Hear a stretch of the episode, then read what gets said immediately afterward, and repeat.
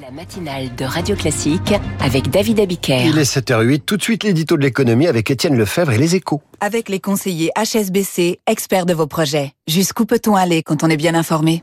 Bonjour Étienne Lefebvre. Bonjour David.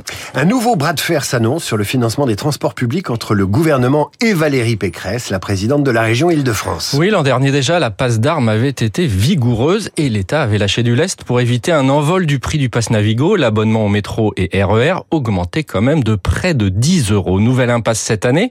Sauf que cette fois, la région veut faire payer les entreprises via le versement mobilité, un prélèvement sur la masse salariale. Alors, le ministère de la Transition écologique est prêt à une hausse mesurée afin de financer les nouvelles lignes du Grand Paris Express sans trop pénaliser les clients. Mais Bercy s'y oppose farouchement.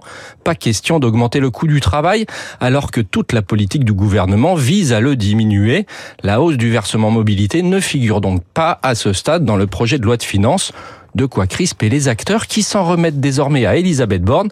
La première ministre connaît bien le sujet, elle qui a dirigé la RATP avant d'être ministre des Transports. Ça aide. Sur le fond, est-ce que c'est légitime de faire payer les entreprises pour l'amélioration des transports? Oui, David, mais à condition de ne pas pousser le bouchon trop loin, et c'est souvent le cas. Rappelons que la part financée par les usagers eux-mêmes est sensiblement plus faible en France que dans les autres pays européens, alors que celle des entreprises augmente. Le versement mobilité représente désormais 10 milliards d'euros de recettes au niveau national, dont plus de la moitié pour l'île de France.